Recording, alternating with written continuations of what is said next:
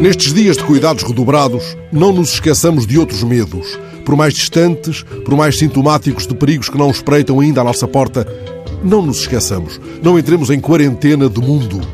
Reparai nestas vozes que soam na reportagem de André Catoeira, da agência Lusa, em Dombe, Moçambique.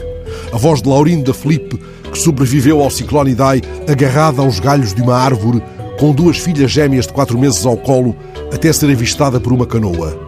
Três dias de aflição, faz agora um ano. Ela recorda a fúria do Idai. A água parecia uma guerra. Ninguém podia esperar, porque era uma guerra.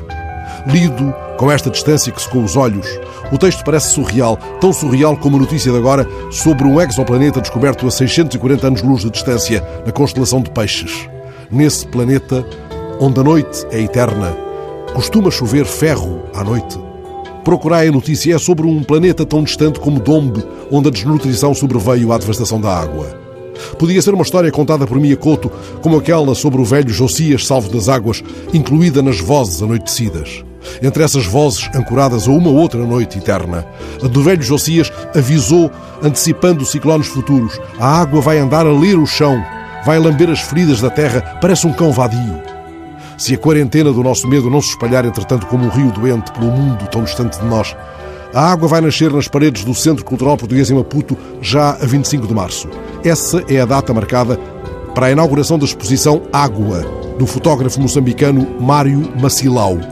Mário foi menino de rua lá em Maputo. Quando o pai emigrou para as Minas de Ouro, na África do Sul, ele vendia na rua os biscoitos que a mãe fazia lavou carros, desenrascou os dias, teve a primeira máquina fotográfica profissional há pouco mais de 10 anos e, nessa altura, foi selecionado para um evento organizado pelo Instituto Goethe.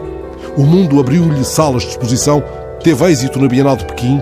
Ainda este vírus estava há mais anos-luz do que o exoplaneta onde chove ferro à noite. O que é que chove depois do Idai ter chovido a chuva desnecessária? Nada que faça o chão dar fruto. Mário Macilau, aquele que me fez certa vez parar por causa do enorme peixe que um rapaz transportava à cabeça, como se a cabeça dele fosse um mar onde os peixes nadavam em seco, explicou há dias a sede que nasce nos seus olhos. Sem água potável, disse ele, os problemas sociais vão prevalecer. Lá do outro lado da nossa quarentena, um ano depois do furacão, ele conta: temos em Moçambique pessoas que disputam água aos animais.